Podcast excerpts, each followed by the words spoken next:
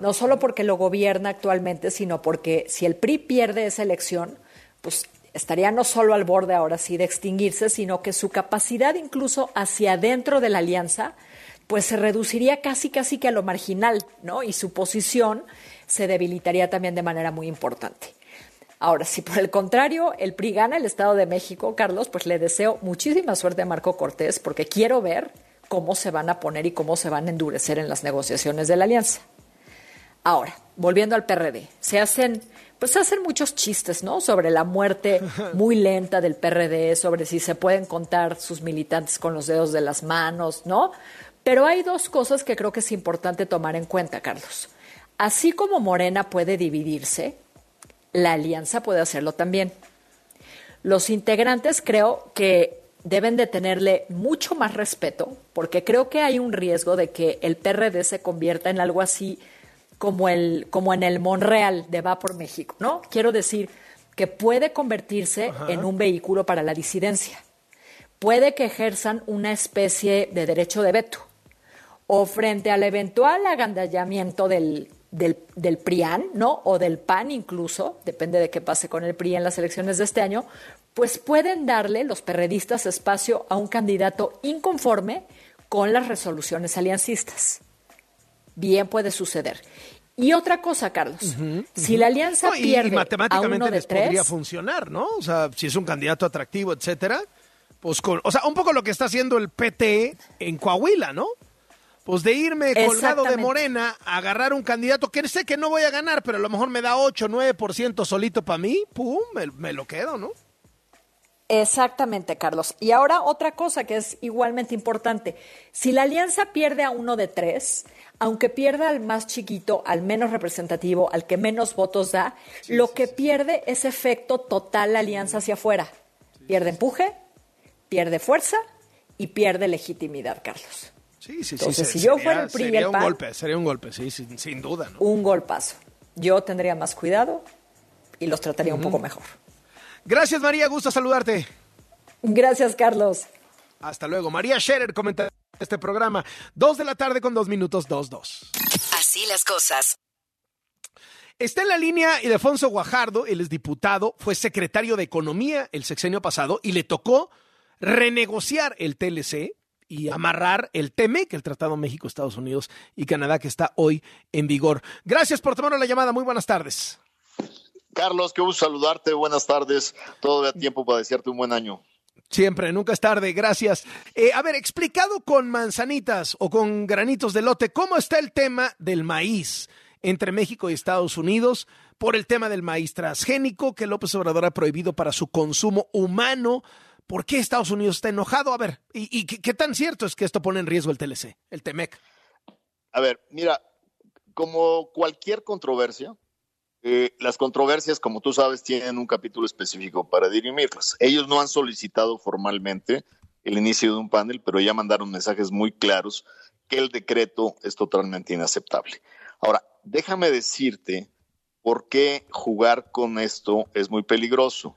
Porque uno de los elementos que están comprometidos en el tratado es que tú puedes, bajo elementos científicos, decir, es que no quiero importar esta cosa porque es dañino para la salud, pero tienes que probarlo, porque si no, simplemente utilizas argumentos para generar protección, o sea, que no quieres que entre tal o tal producto. México ha sido exitosísimo en su balanza en términos agrícolas y ha logrado aumentar tremendamente sus exportaciones de productos frescos a Estados Unidos.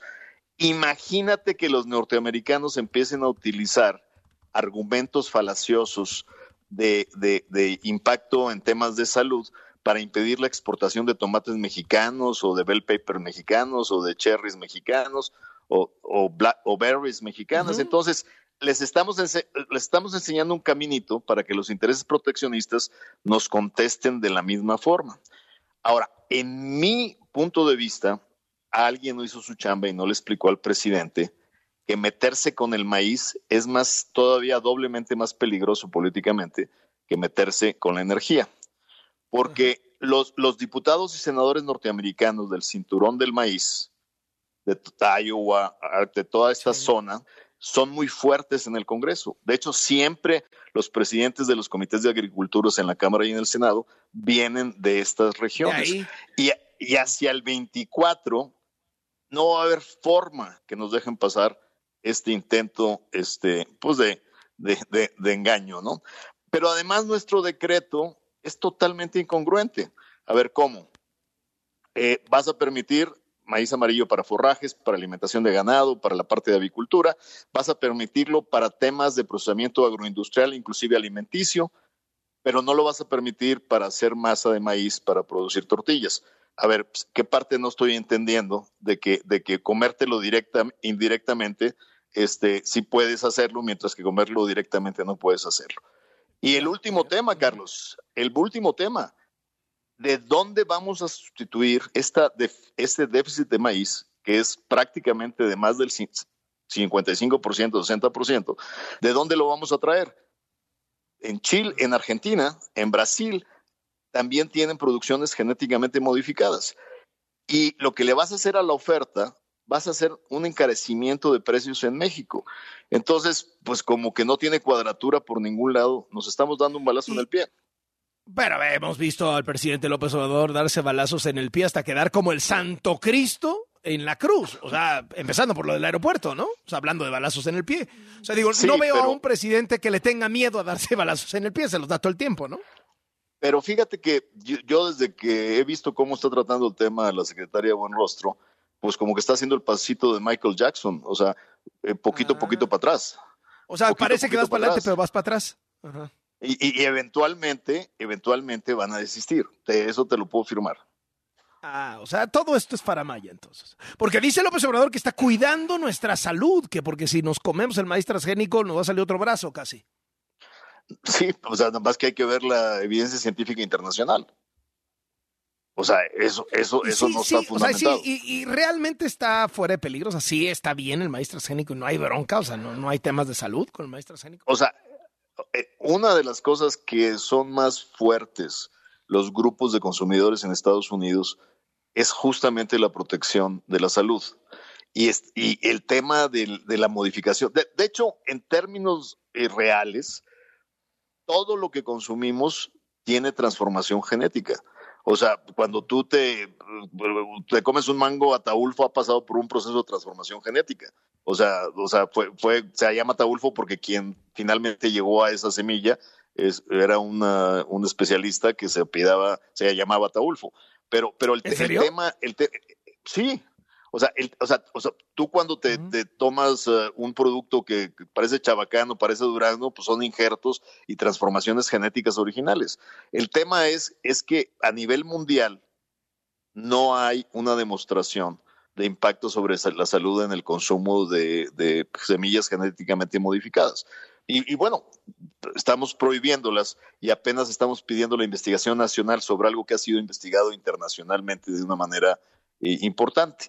Ahora, probablemente, pues sí, hay tendencias de ahora comer lo que es natural, lo que no usas, pues esas tendencias las hay, hay mercados para productos orgánicos, lo cual está perfectamente eh, validado en el mercado. Pero el tema aquí es la prohibición y las consecuencias de la prohibición. Qué barbaridad. Eh, ahora, entonces al final un poco el pronóstico del diputado Alfonso Guajardo, exsecretario de Economía y negociador del TME, que es México se va a echar para atrás con este asunto porque no le conviene a México. sale más, sube todavía más el precio de la tortilla que de por sí anda bien caro, ¿no? No, pero además déjame decirte otra cosa. El, el otro tema que traes ahí es, es que les estás enseñando el camino para que te bombardeen uno de los sectores más exitosos de exportación mexicana, que es el sector agroindustrial. ¿No? O, es como decirles, eh, yo hago esto y les doy permiso para que ustedes también aleguen eh, de manera inventada que, mis productos de exportación pueden ser dañinos a la salud del norteamericano, del estadounidense. Mm. Entonces, pues es, es un camino que no nos va a ayudar a nadie. Alfonso Guajardo, gracias por estos minutos y estas explicaciones para W Radio. Muy buenas tardes. Gracias, Carlos. Qué gusto saludarte. Buenas tardes. Igualmente, hasta luego. Dos con nueve. El deporte desde todos los ángulos el balón como brújula para recorrer el mundo y entenderlo mejor. Soy Alberto Lati, periodista y escritor. Latitudes, con Alberto Lati, en Así las Cosas. Venga, querido Beto Lati, te escuchamos. Con todo gusto, querido Carlos. En este momento en la Liga Premier se están enfrentando Arsenal y Manchester City, un partido que puede determinar quién va a ser el campeón. Arsenal tiene una muy cómoda ventaja al frente en la tabla, de repente una sucesión de malos resultados, sobre todo a raíz del parón por la Copa del Mundo, y en este instante el City le está pegando al Arsenal 1 por 0. La anotación de Kevin De Bruyne llegó a ser el minuto Una máquina. 25. Sí, es un jugadorazo en el Mundial, no lo vimos. En el Mundial, como muchos otros, no compareció, pero es un gran futbolista con mucho desequilibrio. Si el City lograra mantener el marcador, que de momento estamos al borde del final del primer tiempo, eh, si lo lograra mantener, se quedan ya igualados en puntos. El Arsenal con un partido pendiente, es decir, la posibilidad de estar tres puntos por encima. Pero la competencia por esta liga está bravísima. En este momento, también en este instante, el Madrid le está ganando 1 por 0 al Elche con anotación de Marco Asensio. Y en este momento, complementando información al instante, Champions League, la ida de octavos de final, Bruja 0 por 0 con Benfica, el Dortmund 0 por 0 con el Chelsea, la maravillosa noticia es que aparece en la delantera del Dortmund Sebastián Aller, el delantero marfileño que tuviera un tumor en el testículo, que lograra sobreponerse, salir adelante, la extirpación, la quimioterapia y que está de regreso con el Ajax, tuvo grandes actuaciones. ¿Qué tanta importancia tiene Aller? Que lo contrataron como el reemplazo de Erling Haaland, cuando Haaland se fue evidentemente al Manchester City. Todo esto partidos en este instante, pero la noticia del día llega desde España. Dos vinculadas al Barcelona. La magnitud de la primera es tremenda, porque se ha detectado a través de la agencia tributaria que el Barcelona realizó entre 2016 y 2018 pagos por 1.4 millones de euros para tipo de cambio de aquel momento muy diferente al actual, aproximadamente 1.8 millones de dólares a José María Enríquez Negreira, quien era vicepresidente del Comité de Árbitros de la Real Federación Española de Fútbol. El Barça ha salido a decir que de ninguna manera ha incumplido una regla, que no va a permitir que le difamen, que solamente lo contrató para que le diera instrucción de algunos temas arbitrales. Luego ha dicho que no, que era para evitar que hubiera marcaciones que fueran en su contra.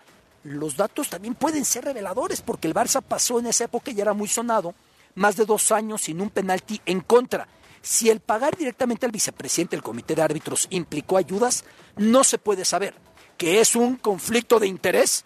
Por supuesto que lo es y que nos remite a lo que aconteció con la Juventus a mediados de los primeros 2000, por ahí de 2006, cuando fue descendida con penalización de puntos, porque una filtración de llamadas, una escucha de llamadas, permitió entender que la Juve participaba directamente asignando árbitros mándame a este, no me mandes a aquel, pone a este árbitro en ese otro lugar y entonces la Juventus terminó con esa penalización. Ahora el Barcelona con esto que me parece que es de una gravedad tremenda. Esto fue entre 2016 y 2018, un lapso en el que ganó dos ligas, ganó tres copas, es muy factible que hayan pagado al árbitro por otro tipo de servicios, eso está muy claro. Es muy factible que el árbitro no tuviera la capacidad, el vicepresidente de los árbitros, de decir pita sí o pita sa. Pero que hay un conflicto de interés, Carlos, es, es, es innegable, ¿no? No, claro, claro, claro, absolutamente, absolutamente. Y más si no se declaró, si no se transparentó, etcétera, etcétera, ¿no? Exactamente, y que ahora surge que fueron 500 mil euros la primera temporada, 500 mil la segunda, cerca de 400 mil la tercera, es tremendo lo que se va revelando. Luego dice el Barça que no, que le pidió que hiciera unos videos y luego le pidió que explicara cómo eran los árbitros, que es parte de la preparación que tienen los equipos para los partidos. Sí, claro que es parte. Saben si un árbitro es tarjetero, saben si un árbitro deja jugar, saben si un árbitro es de diálogo. Es parte de la preparación y es parte de la charla técnica decir, cuidado porque con el de hoy a lo que hagas te amonesta. Cuidado con el de hoy porque este deja que peguen mucho y si no sueltas el balón te van a reventar. Es parte de la dinámica de los equipos. Pero tener como persona que te da esa instrucción el vicepresidente de los árbitros, por supuesto que esto ha levantado muchas ampollas y estoy convencido que va a seguirlas levantando en los próximos días en España. También con el Barcelona, pero esto ya en la cancha. Julián Araujo, ¿te acuerdas del México estadounidense? Lateral, ya ha estado convocado para el tricolor por Tata Martino del Galaxy. Ya estaba en el Barça y como dejaron la operación para el último instante del cierre de registros un par de semanas atrás, no se alcanzó a hacer y decía el Barça, pero es que no subía la captura porque estaba lento el sistema. Pues la apelación del Barça funcionó. O sea, el niño que llegó a la escuela diciendo el lunes, es que, ¿qué creen? No traje la monografía, ya no hay monografías, no, traje la cartulina. Porque si no, oye, saqué, saqué el acta de nacimiento, ¿no, mi Carlos? En ese, con ese comentario. No traje la cartulina, no traje el trabajo. Le dijeron, bueno, como lo entregaste al primer recreo, te lo damos por bueno, así que sí está registrado, es buena noticia, porque es un futbolista convocable para el Tri. Julián Araujo, de momento llega al Barcelona B, al Barcelona Athletic, dirigido por Rafael Márquez, por nuestro compatriota, por el cinco veces mundialista mexicano, pero llega en gran medida para poder reforzar al Barcelona porque el lateral suplente, Bellerín, se fue en este mercado de invierno al fútbol portugués con el Sporting. Así que ojalá que muy pronto podamos tenerlo jugando con el Barça. Es una gran noticia. Hay que entender, muy pocos futbolistas convocables por el Tri han llegado a los equipos grandes. Vamos, Hugo Sánchez es el paradigma. Luis García estuvo en el Atlético. Eh, Raúl Jiménez estuvo en el Atlético, Héctor Herrera. Después, Chicharito, que logró estar con el United, con el Madrid pero no ha sido fácil que los futbolistas mexicanos, Rafa Márquez, por supuesto, eso hay, que decirlo, no ha sido fácil que lleguen los mexicanos a este tipo de equipos y ahora ojalá que logre dar el salto Araujo y, e instalarse en el equipo principal del Barcelona y no solamente en el B. Carlos, por último, si me lo permites, también una noticia que me llama mucho la atención, la compartíamos hace rato. Aaron Rodgers ha explicado que sigue en su camino el legendario mariscal de campo de los Packers de Green Bay, de los empacadores. Tiene 39 años, pero un nivel de vigencia que hace que muchos equipos digan, alguien como Rogers me vendría de maravilla. Todavía tiene contrato en vigor con Green Bay, aunque algunos lo vinculan a los Raiders que buscan reforzarse con todo porque el Super Bowl va a ser en Las Vegas, en un año precisamente. Rogers ha explicado cómo va a decidir si continúa otro año en la NFL cuando tiene 39 años. Cuatro días de aislamiento en la oscuridad. Es un personaje que ya lo conocemos, le gustan mucho los métodos, digamos, alternativos. La ayahuasca, por ejemplo, él decía que le gustaba, incluso hubo por ahí todo un, eh, un escándalo en NFL, la NFL decía, no, esto no contraviene las normas de dopaje de la liga. Cuatro días de aislamiento en la oscuridad para determinar, primero, si continúa o se retira. Y segundo, si continuara, si es con Green Bay o si busca que sea en otra franquicia, querido Carlos. Muchísimas gracias, Beto Lati. Te mando un abrazo fuerte. Siempre un placer, saludos. Hasta luego. Dos de la tarde con 16 minutos. Así las cosas. Está en la línea el doctor Rafael Fernández de Castro, quien encabeza el Centro de Estudios México-Estados Unidos de la Universidad de California en San Diego. Querido Rafa, ¿cómo estás? Muy buenas tardes. Muy buenas tardes, Carlos. Oye, pues tú la conoces muy bien porque además es diplomática, fue la embajadora de Trump en la ONU y ahora ha decidido hacerle la competencia a Trump. Y es la primera persona de alto perfil dentro del Partido Republicano que dice, yo le voy a hacer la competencia a Trump, yo quiero la candidatura presidencial de mi partido y no quiero que el candidato sea Trump. Así es, Carlos. Mira, ella había dicho que no se lanzaría si Trump se lanzaba, pero ella dijo, me lancé porque soy necesaria ah, para resolver los grandes problemas de Estados Unidos. Es muy es interesante Nikki Haley, la ex eh, gobernadora de, de, Carolina del Sur y también la representante de Estados Unidos ante Naciones Unidas, porque es una mujer muy inteligente, muy bien preparada y es la primera vez, Carlos, es histórico que una mujer, una minoría doble minoría mujer, pero aparte una mujer de color, porque sus padres son de la India, se lanza de candidata. Entonces, te está hablando de un Estados Unidos distinto, pero fíjate qué fascinante, Carlos, en este momento que hay tantos problemas de racismo en Estados Unidos y de esta violencia terrible hacia los afroamericanos en los Estados Unidos, ella lo, el mensaje que dio ayer diciendo, en Estados Unidos ya no hay racismo, véanme a mí. Es decir, eh, como minoría, ella dice, yo soy el ejemplo que, que, ya no hay racismo. Entonces, se coloca, digamos, de esa manera como la primera candidata, pero yo te diría, los candidatos serios ya son Trump y ya es Ron DeSantis, el gobernador de la Florida. Sí. Por ahí anda Mike y Pence. Y Trump se ha dedicado a pegarle a Ron DeSantis al estilo Trump, ¿no? Desafiándolo ah, y... Con todo, con todo, porque eso es lo suyo, la reyerta, la golpiza, la, el subirlos al ring. Eh, me parece que Ron DeSantis es una gente que no le va a contestar, ya le contestaré en su momento. Él está haciendo eh, sus cosas y la verdad, eh, Carlos, es que yo siento un partido republicano muy dividido. Y mira, el comentario que te quiero hacer de fondo es cómo empieza a funcionar o sigue funcionando en Estados Unidos el sistema de primarias. Las primarias, que es la manera que se seleccionan a los candidatos, cada partido político empiezan en enero del año que entra, que hay elecciones uh -huh. para presidente de Estados Unidos. Es año par, el 2024. Lo, y lo fascinante es, digamos, que, las, que los candidatos, o sí, los candidatos empiezan a lanzar al ruedo y eso realmente propicia pues mucho debate, eso propicia el, el, tener un conocimiento importante de las posiciones de los candidatos. Y lo fascinante es cómo Trump ya no va a ser, digamos, la gran sorpresa porque no tiene nada de, de sorprendente, trae mucha fuerza, porque tiene, digamos, una conexión muy grande con el partido, pero me, me, gusta este sistema de, primarias, me gusta cómo eh, se lanzan los candidatos, cómo cada quien tiene algo que decir, cómo la prensa literalmente los observa con mucho detenimiento, los analistas, que es algo que en México volvimos a los años 70 justamente con este sistema de las corcholatas, Carlos.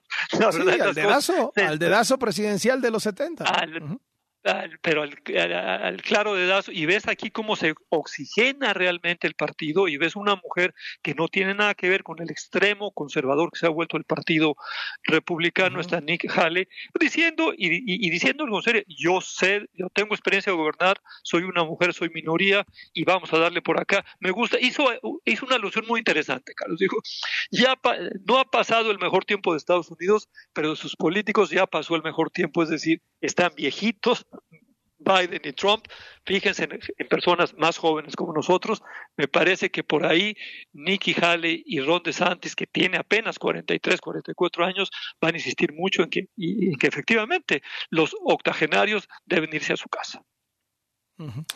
Eh, ¿Esto cómo deja a Biden? Porque lo que tú me has platicado aquí siempre es hoy por hoy, el que parece único capaz de vencer a Donald Trump si Donald Trump es el candidato de los republicanos es Joe Biden, el demócrata.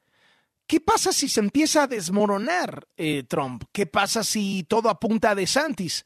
¿Se cae también? Ahora sí que se cae su espejo, se cae el yang, ¿no? Se cae también la candidatura de Biden y a lo mejor, pues, si van a sacar a una Nikki Haley, eh, van a sacar del otro lado a una Kamala Harris o cómo? Me parece eh, que en ese sentido sí se cae. Se cae Trump, se cae Biden. Eh, estoy convencido de eso.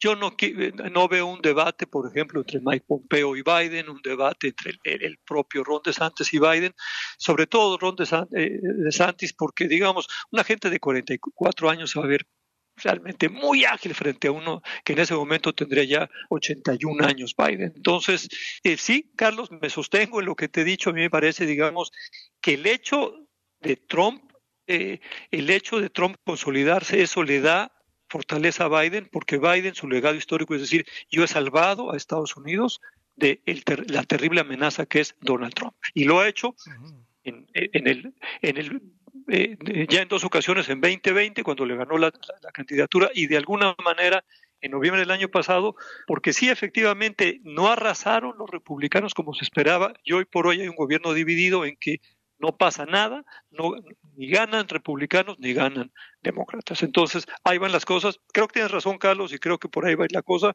pero veamos, hay muchas demandas, hay, hay, hay muchas sorpresas, estamos muy tempranos mm. en, el calendario electoral, pero sí es importante empezar a ver estos candidatos y efectivamente también Biden politizó el asunto hace dos semanas en su mensaje al Congreso, pues casi faltó decirle, eh, aquí estoy, hay gallo para, para el 24.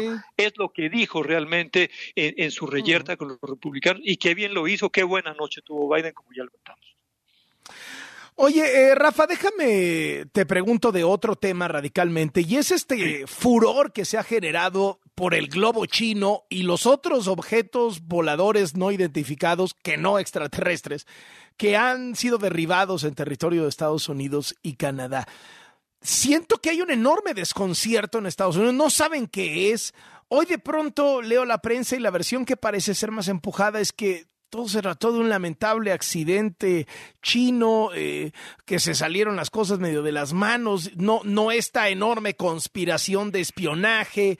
¿Cómo, ves tú este asunto de, los globos chinos?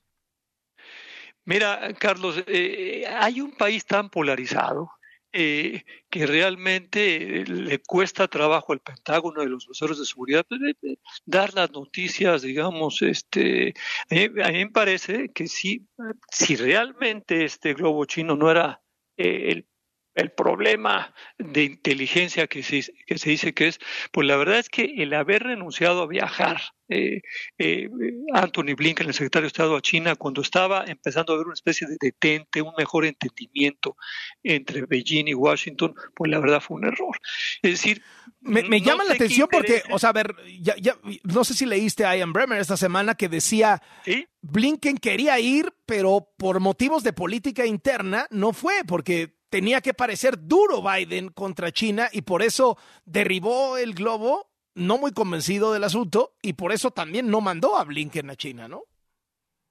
Eh, eh, me parece fascinante, Carlos, ahí es la dictadura de la política interna, es decir, no arregla la relación con China porque te tienes que ver duro y porque los republicanos están diciendo no sea suavecito. La verdad de las cosas es que lo tiene que repensar, aunque, aunque hay que decirlo también, Carlos. Biden ha sido muy claro, este globo, y lo dijo muchas veces, y fue eh, mucho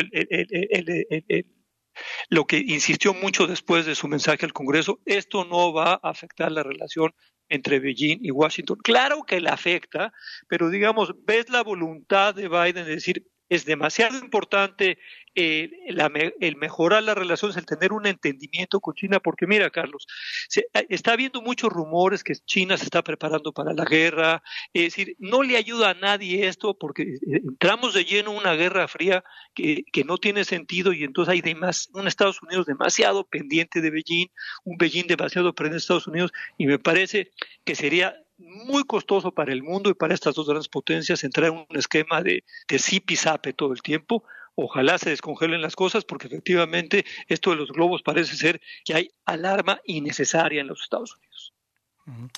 Rafa, te agradezco muchísimo estos minutos como siempre para W Radio y te mando un abrazo. Otro para ti, Carlos. Un gran abrazo. Hasta luego, el doctor Rafael Fernández de Castro es analista y colaborador de este programa. Él dirige el Centro de Estudios México-Estados Unidos de la Universidad de California en San Diego. Dos de la tarde. Las cosas. dos de la tarde Así las cosas. no nos coordinamos. Voy yo con la hora. 2.27. Así las cosas. Así pues, así pues. Vamos con Víctor Sandoval. ¿Qué nos tienes, Víctor? Adelante. Carlos, pues desde la noche, parte de la madrugada y esta mañana llegó una peregrinación, la edición número 85 de la diócesis de Toluca, de 37 municipios principalmente cercanos a la capital de Mexiquense. esto siempre es gigantesco, ¿no? Gigantesco, Víctor, ¿no? Sí, esta peregrinación es la segunda más grande después de la Basílica de Guadalupe y bueno, están eh, todavía en este lugar, instalaron tiendas de campaña porque su misa iba a ser el día de hoy, la van a hacer el día de mañana a las 10 de la mañana van a pernotar hoy ahí en el atrio de la basílica y bueno, ya de mañana ya los autobuses se encuentran estacionados en todas las calles aledañas a lo que es la Basílica de Guadalupe. Sin ningún incidente, solamente algunos casos de insolación, cansancio, por la temperatura que en este momento hay aquí en la capital del país, Carlos. ¿Cuántos dices que son, Víctor? ¿40 mil? Entre 40 mil y 50 mil personas. Uf, es tremendo. Gracias, estamos al pendiente. Buenas tardes. Hasta luego. Vamos con Ignacio García, quien está en Hidalgo. ¿Qué nos tienes, Ignacio? Adelante. Buenas tardes. ¿Qué tal, Carlos? Un saludo a ti y a todo el auditorio. Pues comentarte que hasta el momento suman seis alcaldes vinculados al proceso por el esquema de corrupción denominada como la estafa siniestra en el Estado de Hidalgo, en el cual se involucran una red de corrupción de hasta 13 ayuntamientos que desviaron supuestamente 522 millones de pesos de recursos extraordinarios del ejercicio fiscal 2022.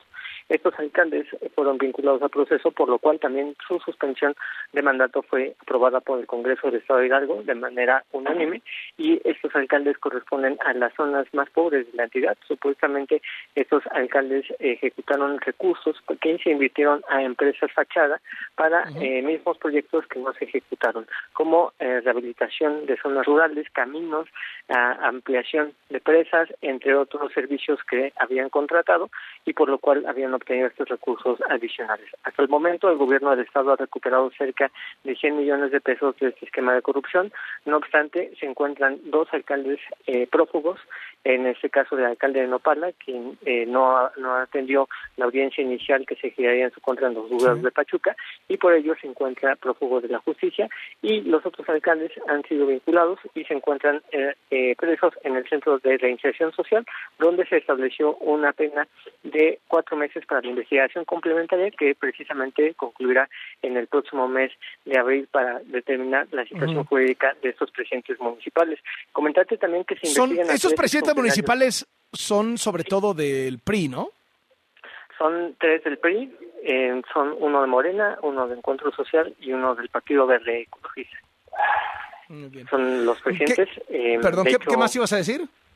Sí, esos presidentes eh, habían colaborado en la administración de Marfayat y también se investigan a tres exfuncionarios de la administración de Marfayat. No se ha dado a conocer los nombres, pero eh, posiblemente estén vinculados con la Secretaría de Finanzas de la anterior administración, que fue la que aprobó la, el, dar esos recursos a los ayuntamientos como ejercicio fiscal extraordinario en el primer semestre del año pasado. Bueno, muy bien, estamos atentos y muchísimas gracias. Sandra Tapia, ¿tú qué nos tienes? Adelante. ¿Qué tal? Te saludo, Carlos. Hace unos momentos, eh, José Nabor Cruz Marcelo, quien es el secretario ejecutivo del Consejo Nacional de Evaluación de la Política de Desarrollo Social, presentó el informe de evaluación de la política de desarrollo social 2022, donde destaca que nuestro país, bueno, se identificó con afectaciones en este lapso entre 2018 y 2020 22 por esta situación del coronavirus, esta pandemia que se vivió y que afectó a nuestro país. Así que los resultados de la medición multidimensional de la pobreza muestran que a nivel nacional entre 2018 y 2020, Carlos, se presentó un incremento en el porcentaje de población en situación de pobreza, siendo mayor en la pobreza extrema, es decir, se agudiza y se destaca que en las zonas rurales, tanto en términos relativos como absolutos, la población en situación de pobreza se redujo ligeramente en el periodo, caso contrario con las zonas urbanas, donde se presentaron incrementos en ambos sentidos. Vamos a escuchar qué dice sobre esta pobreza alimentaria que se presenta en el país el informe a través de José Nabor Cruz Marcelo. Vamos a escucharlo, Carlos. Durante la pandemia en 2020, en cuanto al derecho de la alimentación nutritiva y de calidad, recordar que el porcentaje de personas con seguridad alimentaria disminuyó 2.7% entre 2018 y 2020. Estos son los datos más recientes disponibles al día de hoy. Evidentemente, en esta desagregación de esta reducción de casi tres puntos porcentuales de personas con seguridad alimentaria, pues se da un incremento del 19.2 al 21.5% de personas que reportaron inseguridad alimentaria. Es el reporte, Carlos. Buenas tardes. A ver, nada más para dejarlo claro. Lo que está diciendo el Coneval, que fue nombrado por López Obrador, hay que recordar que López Obrador empujó para salir del Coneval al funcionario que estaba antes, que era Gonzalo Hernández Licona, muy respetado académico, y puso a este funcionario que está ahora hablando. Y el diagnóstico que hacen de los primeros dos años de López Obrador es que aumentó la gente que tiene hambre en México, aumentó la pobreza alimentaria en México. ¿Eso entendí?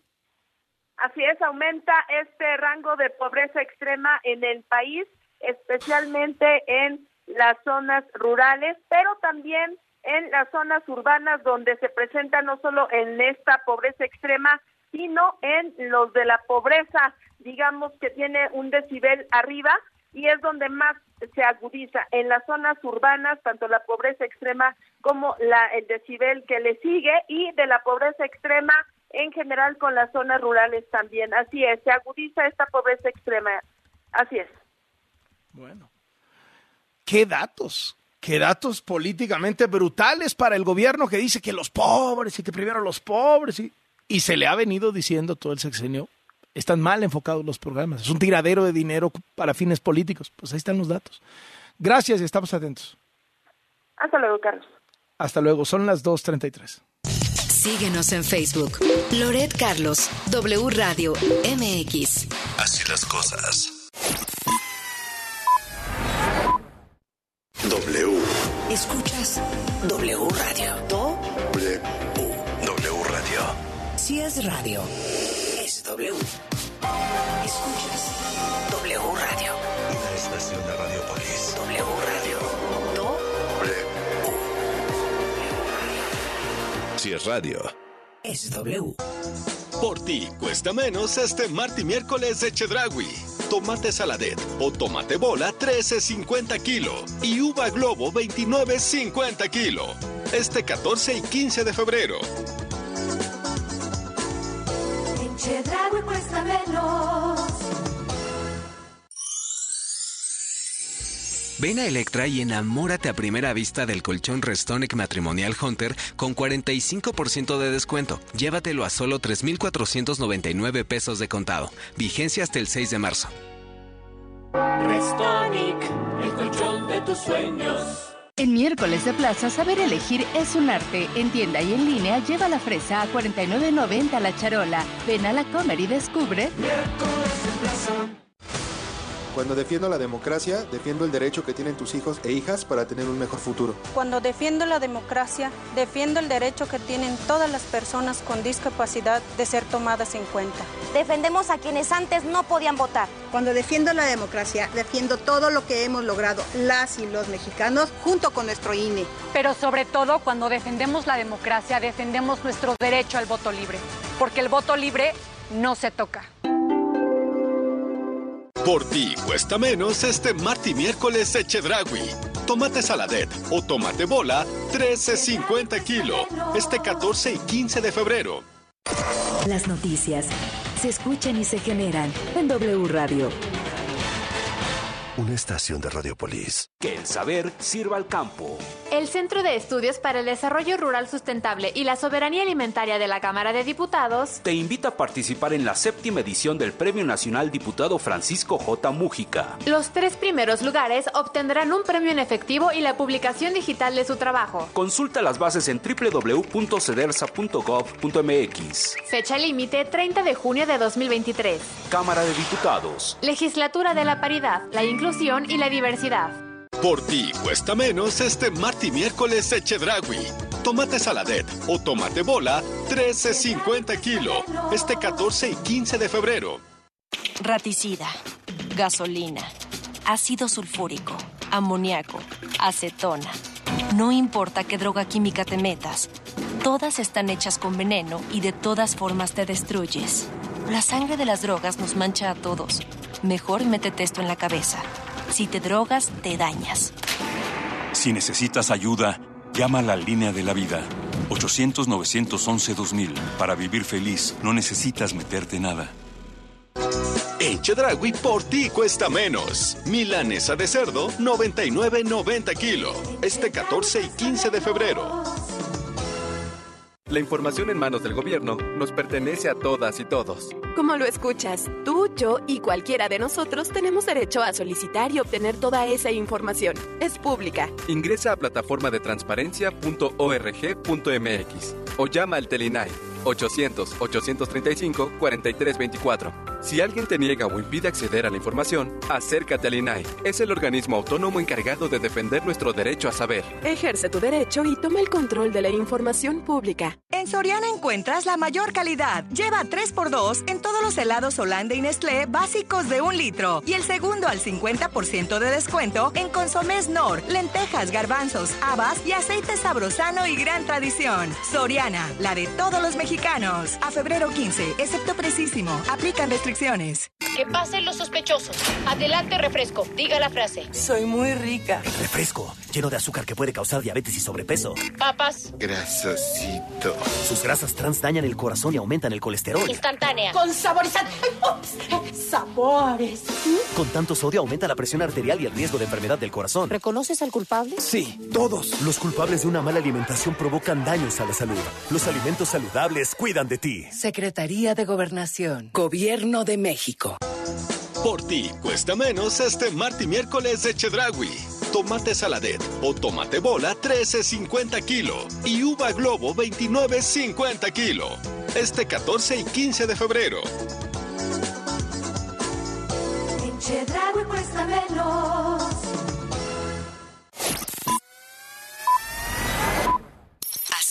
Cosas. Con Carlos Loret de Mola.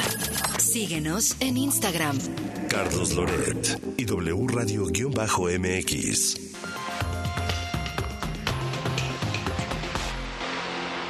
El resumen de lo que tenemos justo en este momento. Areli Paz, vamos contigo. Lo que tienes que saber. En Así las cosas. Dos de la tarde con 38 minutos. Hoy información sobre el intento de asesinato al periodista Ciro Gómez Leiva. Evangelina Hernández, muy buena tarde. Cuéntanos. ¿Qué tal, Areli? Auditorio, muy buenas tardes. Pues el titular de la Secretaría de Seguridad Ciudadana de esta ciudad, Omar García Harfus, dijo que ya la Fiscalía giró cuatro órdenes de aprehensión en contra de cuatro de los doce detenidos eh, por el atentado contra el periodista Ciro Gómez Leiva. Vamos a escuchar cómo lo dijo.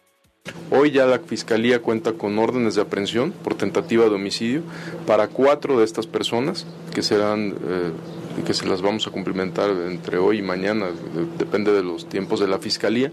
La investigación es muy sólida. Nosotros hemos escuchado eh, o más bien contestado a sus preguntas cuando hay alguna duda sobre la integración de la carpeta. Es una investigación muy firme, como ustedes pudieron ver la detención, cómo se comprueba la participación sobre todo de, de los primeros cuatro que vamos a cumplimentar las órdenes de aprehensión y posteriormente los, los demás. Carelli, el secretario de Seguridad Ciudadana, dijo que entre quienes tienen esta orden de aprehensión está el líder de esta banda, Paul Pedro N., y como ya lo escuchamos, las órdenes van a ser complementadas en los próximos días. Hasta aquí el reporte, Adri. Gracias, buena tarde, Evangelina. Buenas tardes. Ovidio Guzmán consiguió una nueva suspensión en contra de una orden de aprehensión. La defensa tramitó una demanda de amparo ante el juzgado tercero de distrito en el Estado de México. El juez Everardo Maya Arias concedió la suspensión provisional, pero únicamente contra la orden de aprehensión. Será hasta el próximo 9 de marzo cuando se celebre la audiencia constitucional en la que el juez resolverá si otorga a Ovidio Guzmán la suspensión definitiva. El presidente López Obrador dijo que no habrá marcha atrás en su decisión de frenar la importación de maíz transgénico. Si de México es originario el maíz, no es posible que tengamos 60, 80 variedades de maíz nativo y eh, se esté eh, permitiendo el que se use maíz transgénico para la alimentación humana. Eso fue lo que ya se legisló, no se va a poder usar maíz transgénico para la alimentación de eh, los mexicanos. Eh, puede usarse para forraje y además se están haciendo análisis, estudios eh, sobre el contenido de este maíz transgénico. Entonces, en general, no hay ahora ningún interés particular, de grupo económico, que pueda estar por encima del interés general y en este caso de la salud del pueblo. Tenemos regalos en W Radio. Hoy tenemos pases para el partido de Pumas contra Guadalajara para este sábado 18 de febrero a las 9 de la noche. Es muy sencillo ganar en W Radio. Llame en este momento a la línea 55 51 66 8900. Se lo repito, 55 51 66 8900. Así de sencillo, gana en W Radio. Hasta aquí la información, Carlos. Gracias, Areli. Esto fue lo que tienes que saber Así las Cosas. Está en la línea Carlos Torres, quien es un experto en temas de aviación y por cierto está a bordo de un avión mientras lo estamos entrevistando. Carlos Torres, gracias por tomarnos la llamada. Platícanos qué va a pasar con Aeromar. Pues mira, Carlos, efectivamente hoy vimos eh, los letreros ya finalmente en los mostradores de Aeromar, aquí en la Terminal 2 del Aeropuerto de la Ciudad de México, en los que pues se anuncia que los aviones pues dejan de volar, algo que sabíamos que pues finalmente ocurriría. Y aquí he insistido en una cosa muy importante, que si bien es cierto hay una responsabilidad por parte de los dueños de la aerolínea, digamos cuando pasó a una segunda generación de la familia Katz entonces, eh, de tal manera que el gobierno también ha permitido que adeude, pues no solo combustible, sino también tarifas aeroportuarias y que haya mantenido, pues digamos, esta situación de debilidad durante pues los últimos años. Se preveía incluso que antes de la pandemia la aerolínea iba a ser eh, financiada y, iba a haber una inversión importante del entonces dueño de Avianca, de la familia Fromovich. Lamentablemente, pues eso no ocurrió. Transitó el, todo el tema de la pandemia. Eh, recordemos que es una aerolínea por pues, regional que nació hacia finales de los 80 y que ante la pérdida, digamos, de operaciones de esta empresa, pues íbamos a tener, digamos, la caída de una aerolínea quizás la regional más importante que ha tenido México en los últimos años. Y no podría quedarse el ejército como parte de estos esfuerzos que medio tratando de rescatar lo que fue mexicana, el apetito por qué va a pasar con Interjet, que se queden también con Aeromar y hagan esta aerolínea del ejército, esta aerolínea de la 4T, esta aerolínea del bienestar, como se ha caricaturizado. Recordarás incluso, Carlos, que en algún momento en uno de los vuelos, uno de los capitanes justamente de Aeromar le mencionó esta una, como una propuesta al propio presidente y, digamos, durante varios meses estuvieron en negociaciones para tratar de llegar a un acuerdo sin que lamentablemente, pues la condición económica y financiera de la aerolínea, pues es poco atractiva para que algún inversionista venga y rescate y sobre todo que haga frente a todos estos adeudos que tiene, insisto, no solo con el aeropuerto de la Ciudad de México, sino también con aeropuertos y servicios auxiliares y también con los tres grupos aeroportuarios donde está volando. Creo que el tema importante aquí sería que eh, si van a hacer esta aerolínea del gobierno, pues en buena medida, pues seguramente quedará con las operaciones en varios de estos destinos donde Aeromar pues era prácticamente el único operador. Ahora, ya la pagan ya, o sea, es decir, ya murió Aeromar, este, y, y la gente que se quedó con boletos para pasado mañana, ¿qué onda o qué? Pues tiene todavía dos aviones, digamos, operativos, aunque, digamos, desde el aeropuerto de la Ciudad de México ya tiene una restricción para que no pueda operar. Aquí hay que recordar que aquí el aeropuerto de la Ciudad de México pues era su centro de conexión. Tú recordarás, Carlos, que incluso en su momento, pues Aeromar valía por estos activos intangibles que son los horarios de aterrizaje y despegue. Y que bueno, eso tenía la casi su terminal, para volar. tenía su terminal chiquita propia, ¿no? Del otro lado, de la 1. Así es, efectivamente. Entonces, pues digamos, todo ese valor se fue perdiendo a lo largo de los años y hoy, pues digamos, el volumen de adeudos que tiene convierte pues en algo muy complicado para que algún inversionista llegue a capitalizarla. Hay que decir que este empresario brasileño del que no se tiene digamos como muy buena referencia en Latinoamérica, pues hizo esta última oferta por la aerolínea con un poco con el ánimo también de tratar de ganar tiempo para que la empresa pudiera todavía seguir operando. Creo que hasta que llegó el nuevo y el actual eh, director del aeropuerto aquí de la Ciudad de México, pues le puso este punto final y por eso yo decía que la responsabilidad, si bien es cierto por un lado es de los inversionistas, por otro lado también hay que decirlo, es de las autoridades al haber permitido por tercera ocasión que una aerolínea en un lapso de 12 años cayera en una misma situación como la de Mexicana y en su momento la de Interjet. Muchísimas gracias, Carlos Torres, experto en aviación. Te aprecio mucho estos minutos y muy buenas tardes. Te mando un abrazo, Carlos, y nos estamos escuchando. ¿eh? Hasta luego. Así las cosas. Vamos a quitarnos la mirada del ombligo como lo hacemos siempre en este programa y echar un vistazo al tablero de la geopolítica que se está manejando en los medios del mundo. A ver, en el caso de China, sigue un gran desconcierto. Hoy el periódico USA Today publica en su portada que después del globo chino grandote, el que estaba del tamaño de tres autobuses que derribaron después de que cruzó todo Estados Unidos, los otros que han ido derribando, los otros artefactos voladores no identificados que han ido derribando, no representaban una amenaza para los Estados Unidos, de acuerdo al propio gobierno de los Estados Unidos. De hecho, el Washington Post pone en su portada que el globo, el globo original, el que desató todo esto que se ha vuelto ya medio paranoia política, lo estuvo monitoreando el ejército de Estados Unidos durante una semana y detectaron que se desvió de lo que sería una trayectoria lógica, o sea, no siguió una trayectoria lógica. Y aparentemente se desvió por los vientos, lo cual abona en la misma dirección y es, creo que estamos haciendo un escándalo de nada, es lo que dice Estados Unidos. En cambio, lo que sí preocupa y preocupa en serio es esta sopa tóxica, así le están llamando, en Ohio. Lo hemos venido platicando. Resulta que, bueno, pues eh, chocó un tren este, y los vagones traían una sustancia brutalmente peligrosa, le dicen el Chernobyl de Estados Unidos, porque puede matar personas de inmediato, o sea, generar cáncer y, terminar por matarlas. 25 millones de personas están en riesgo y hoy se está pidiendo que por favor todo mundo consuma agua embotellada, porque el agua de decenas de millones de personas podría estar contaminada y entonces podría generar estos efectos, pues casi como, como si fueran eh, de bomba nuclear. Ucrania también preocupa.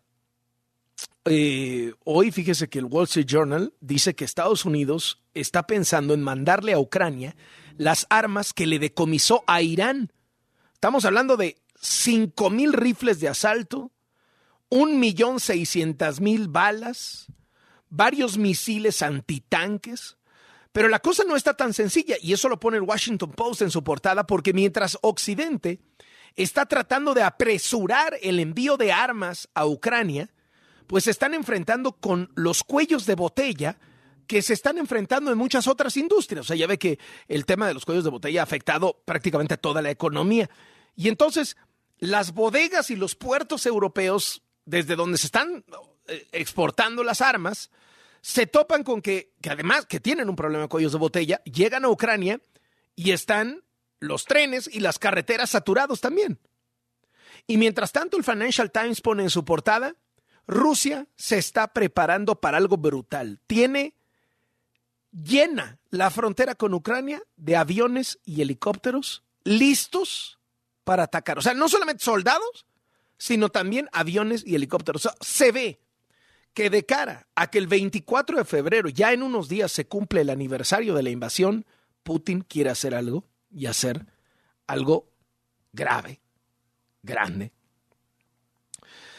Fíjese que hoy se destaca en varios periódicos que Europa ha decidido que para el 2035 van a estar prohibidas totalmente las gasolinas en los vehículos. O sea, prohibida la fabricación de coches de gasolina para el 2035. Nosotros aquí apostándole a las refinerías de petróleo, ¿qué le digo? El mundo va hacia el tema eléctrico, pero pues qué le digo a estas alturas. Oye, déjeme le cuento eh, dos historias eh, que me parecieron sensacionales. En el Washington Post se cuenta que la humanidad podría estar cerca de la primera pastilla anticonceptiva para hombres. Hoy por hoy, para los hombres hay dos opciones. O la vasectomía o el condón. Pero resulta que en la Universidad de Weill Cornell, en la Facultad de Medicina, una doctora, a una doctora le encargaron experimentar una medicina para los ojos. Y ella dijo, órale va, siempre y cuando me dejen, una vez que yo la tenga, probarlo en espermatozoides. Y tal cual, consiguió la medicina para ese padecimiento de los ojos. Y al inyectarlo a ratones, descubrió que en media hora después de la inyección, los espermatozoides se quedaban inmóviles. O sea, ya no nadaban los espermatozoides. Con lo cual, pues estaba frente a un anticonceptivo. Y que ese, ese digamos, eh, ese, ese poner, ese congelar los espermatozoides de esta manera, duraba como dos horas, dos horas y media. Entonces, esto puede convertirse en una pastilla y cambiar todo el tema de la anticoncepción para los hombres, que hoy pues está muy vago y está basado en hormonas y en, tomar eh, posiblemente, o sea, digamos, los otros métodos de los que se había hablado, pastillas eternamente. No, esta sería una pastilla 30 minutos antes de la relación y listo. La otra historia fascinante que trae el New York Times en su portada, o sea, la anterior al Washington Post está el New York Times, es la del complot para matar al presidente de Haití. Tremendo. Resulta que han detenido a cuatro personas más por conspirar para matar al presidente de Haití, cosa que sucedió en el año 2021, eh, el presidente Jovenel Mois, ¿no? Resulta que entre estos individuos está, todo parece ser un complot desde el sur de la Florida, un venezolano, un colombiano, un par de estadounidenses, que por cierto se reunieron con agentes del FBI en Haití minutos antes de ejecutar al presidente. Le metieron 12 balazos en su casa. Y aparentemente porque el presidente no les había dado los contratos que ellos querían y ellos tenían esperanza de hacer negocio y no estaban pudiendo, etcétera, etcétera. La verdad la lectura está sensacional sobre este tema. Y déjeme cierro con tres cosas que están pasando en India. Primero, el salvaje del populista primer ministro Modi, que por cierto es populista y popular por si le recuerda a alguien, sacó la BBC de Londres, la BBC, la BBC sacó un documental crítico sobre Modi. ¿Qué hizo Modi? un cateo en las oficinas de la BBC, un operativo. Incautó, o sea, decomisó los celulares de los periodistas. Les mandó auditorías con el SAT de India. Esto lo denuncia su portada el Washington Post. Por otro lado, el Wall Street Journal cuenta que para mostrar su poderío económico, Air India la aerolínea de India, acaba de comprar 470 nuevos aviones tanto a Boeing como a Airbus. ¿Sabe cuánto gastó? 85 mil millones de dólares. Ha sido la mayor compra de aviones de la historia. La más grande la tenía Emirates, que había costado 75 mil millones de dólares. Este es de 85. Y luego uno de los hombres más ricos del mundo, que era del, del top 5 y cayó después de que se empezaron a esparcir dudas sobre si el tipo estaba mintiendo y estaba haciendo fraude al estilo Bernie Madoff. Este hombre, eh, Gautama Adani, pues resulta que para hacer frente a todas, estos, todas estas críticas que han desplomado sus acciones y han desplomado la confianza en sus empresas, este es un mega magnate en India, tiene de todo, ¿no? De salud, infraestructura, carreteras, aeropuertos, lo que usted quiera tiene Adani, medios de comunicación. Pues presentó el grupo Adani sus mayores utilidades trimestrales en muchos años. Como diciendo, pues aquí nos está yendo muy bien. Interesantísimo. Y con esto nos quitamos la mirada del ombligo. Así las cosas. Con esto llegamos al final. A nombre de todos los que hacemos este programa, muchísimas gracias, Areli Paz. Gracias, coman rico. Muchas gracias, querido duende. Muy buenas tardes. Gracias, Charlie. Buena tarde. Soy Carlos Loret de Mola. Buen provecho. Nos escuchamos mañana. Esto fue Así las cosas con Carlos Loret de Mola. De lunes a viernes a la una de la tarde por W. Ya saben cómo se pone.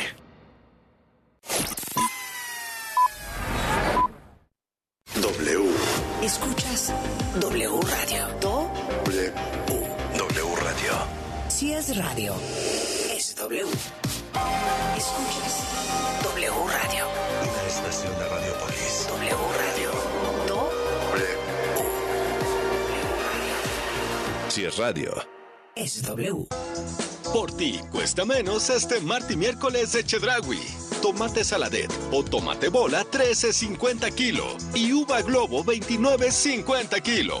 Este 14 y 15 de febrero. En Chedraui cuesta menos. Asiste a Residuos Expo, el evento líder especializado en la gestión de residuos. 7, 8 y 9 de marzo en Centro City Banamex, Ciudad de México. El punto de encuentro de la industria que presenta la innovación, tecnologías, maquinaria, soluciones y conferencias para el correcto manejo de los residuos. Regístrate en línea para asistir sin costo en www.residuosexpo.com. Por ti cuesta menos este martes y miércoles de Chedragui. Tomate saladet o tomate bola 13.50 kilo y uva globo 29.50 kilo. Este 14 y 15 de febrero.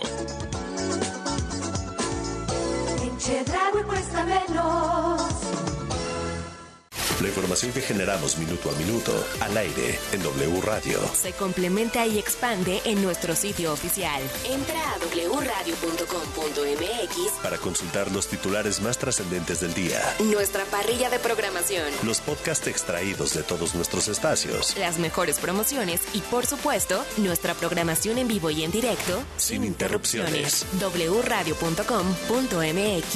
Si es digital. Es W. ¡Órale! ¿Quién eligió estos duraznos? Yo, hija, por... Están súper frescos. Sí que sabes elegir, ¿eh, pa? Bueno, es que para elegir calidad de frutas y verduras, soy un artista. En la Comer y Fresco elegimos lo mejor para que te lleves lo mejor, porque saber elegir es un arte en... Un nuevo festival de música llega a la CDMX. The world is a vampire. The World is a Vampire. Con las actuaciones de The Smashing Pumpkins, Interpol, Turnstile, Peter Hook and the Lights, The Warning y muchos más. 4 de marzo, Foro Sol. Adquiere tus boletos en el sistema Ticketmaster O escuchando la programación en vivo de W Radio. The World is a Vampire. W Radio invita. Por ti cuesta menos este martes y miércoles de Chedragui. Tomate saladet o tomate bola 13.50 kilo. Este 14 y 15 de febrero. La jornada doble del Clausura 2023 se cierra con el encuentro entre dos equipos que necesitan de un triunfo para recuperar esperanzas. ¡Hay remate! ¡Un gol! Necaxa recibe a los Pumas. Miércoles 15 de febrero, 9 de la noche. Por W Radio, wradio.com y nuestra aplicación. En W, somos la voz del fútbol. Llega el carnaval de Atlas del Descanso y pa' que te enamores, 50% de descuento más 15% adicional. 2 por 1 en colchón Elif de Restonic. Llévate dos del tamaño de tu preferencia y paga solo uno o box gratis y 12 meses sin intereses. Compra hoy y recíbelo mañana. Válido el 15 de febrero. Aplican restricciones. En Soriana encuentras la mayor calidad. Lleva 3x2 en todos los helados Holanda y Nestlé básicos de un litro. Y el segundo al 50% de descuento en consomés Nor, lentejas, garbanzos, habas y aceite sabrosano y gran tradición. Soriana, la de todos los mexicanos. A febrero 15, excepto precisísimo. Aplican restricciones. Llegó la Feria del Mueble a Liverpool. Aprovecha hasta 35% de descuento en artículos para el hogar como muebles, decoración, iluminación, electrodomésticos, vajillas, muebles para bebé y mucho más. Renueva tu hogar con increíbles